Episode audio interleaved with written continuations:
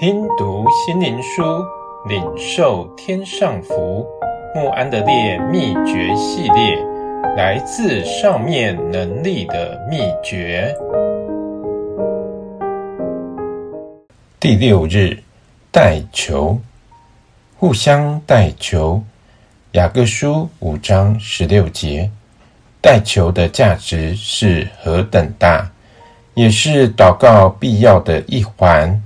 因神的成全能增强我们的信心和爱心，也把福分和救恩与他人分享。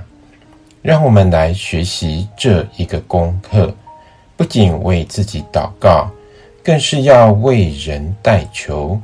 让我们从那些和我常在一起的亲友开始，因为。我们不是他们认识神的障碍，而是可帮助他们的，并以属灵的智慧、无私、仁慈、舍己的态度为他们祷告。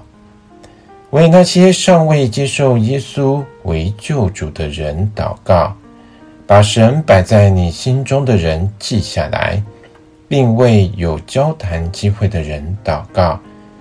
你已属于基督，他盼望你为周遭的人提名代求，圣灵也会帮助你以爱心去看顾那些失丧的灵魂，也为贫穷的人和无人关心者代求，要为弟兄姐妹及福音事工代求。你可使用一个宣教日志，因为其上。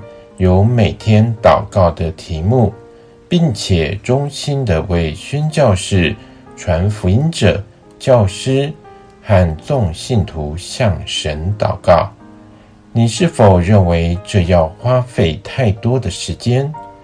但只要想想，这将使你的祷告带给另一个灵魂不可思议的帮助，你就不会这么觉得了。而且。我们要留心圣灵更长远的引导。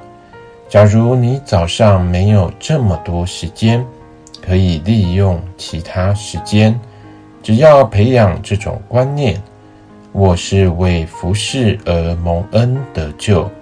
你可以因此尝到喜乐，就是效法耶稣在世上的生活，让别人从我身上。看出神的爱，而产生极大的喜乐。